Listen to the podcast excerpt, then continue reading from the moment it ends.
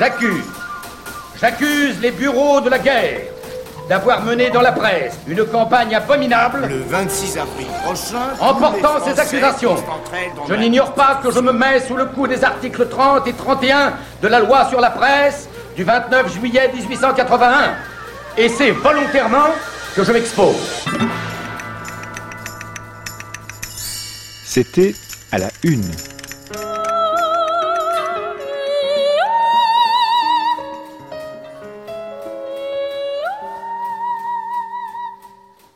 L'humanité, 21 septembre 1925. La révolution d'abord et toujours. Plus encore que le patriotisme, qui est une hystérie comme une autre, mais plus creuse et plus mortelle qu'une autre. Ce qui nous répugne, c'est l'idée de patrie qui est vraiment le concept le plus bestial, le moins philosophique dans lequel on essaie de faire entrer notre esprit.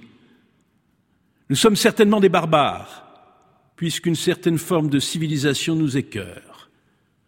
Partout où règne la civilisation occidentale, toute attache humaine ont cessé à l'exception de celle qui avait pour raison d'être l'intérêt, le dur paiement au comptant. Depuis plus d'un siècle, la dignité humaine est ravalée au rang de valeur d'échange. Il est déjà injuste, il est monstrueux que qui ne possède pas soit asservi par qui possède mais lorsque cette oppression dépasse le cadre d'un simple salaire à payer et prend par exemple la forme de l'esclavage que la haute finance internationale fait peser sur les peuples, c'est une iniquité qu'aucun massacre ne parviendra à expier. Nous n'acceptons pas les lois de l'économie ou de l'échange. Nous n'acceptons pas l'esclavage du travail. Et dans un domaine encore plus large, nous nous déclarons en insurrection contre l'histoire L'histoire est régie par des lois que la lâcheté des individus conditionne, et nous ne sommes certes pas des humanitaires, à quelque degré que ce soit. Plaçant au devant de toute différence notre amour de la Révolution, déclarons ce qui suit. Premièrement, le magnifique exemple d'un désarmement immédiat, intégral et sans contrepartie qui a été donné au monde en 1917 par Lénine à Brest-Litovsk des armements dont la valeur révolutionnaire est infinie, nous ne croyons pas votre France capable de le suivre jamais.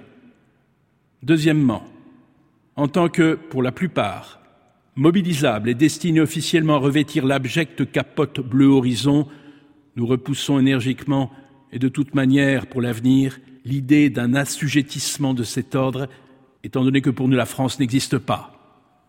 Troisièmement, il va sans dire que dans ces conditions, nous approuvons pleinement et contresignons le manifeste lancé par le comité d'action contre la guerre du Maroc, et cela d'autant plus que ses auteurs sont sous le coup de poursuites judiciaires.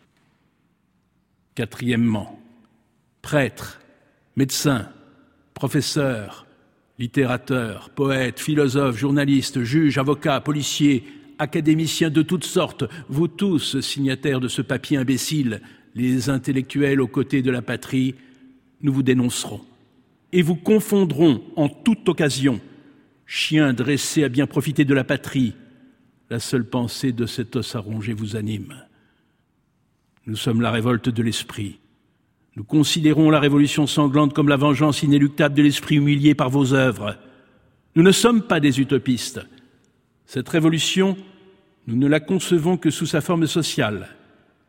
S'il existe quelque part des hommes qui aient vu se dresser contre une coalition telle qu'il n'y ait personne qui ne les réprouve, traître à tout ce qui n'est pas la liberté, insoumis de toutes sortes, prisonniers de droit commun, qui n'oublient pas que l'idée de révolution est la sauvegarde la meilleure et la plus efficace de l'individu.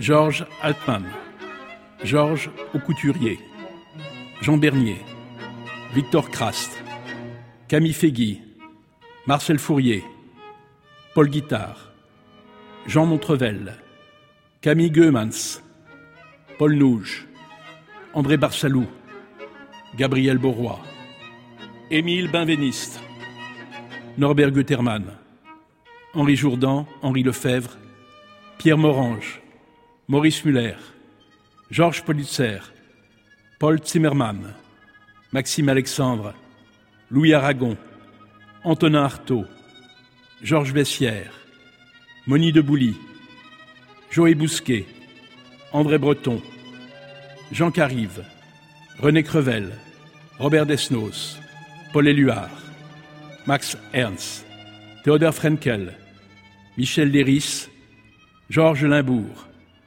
Mathias Lubeck, Georges Malkin, André Masson, Douchamp, Matiche, Max Moiriz, Georges Neveu, Marcel Noll, Benjamin Perret, Philippe Soupeau, Dédé Sunbim, Roland Tual, Jacques Viau, Hermann Clausson, Henri Janson, Pierre de Massot, Raymond Queneau, Georges Ribemont d'Essaignes.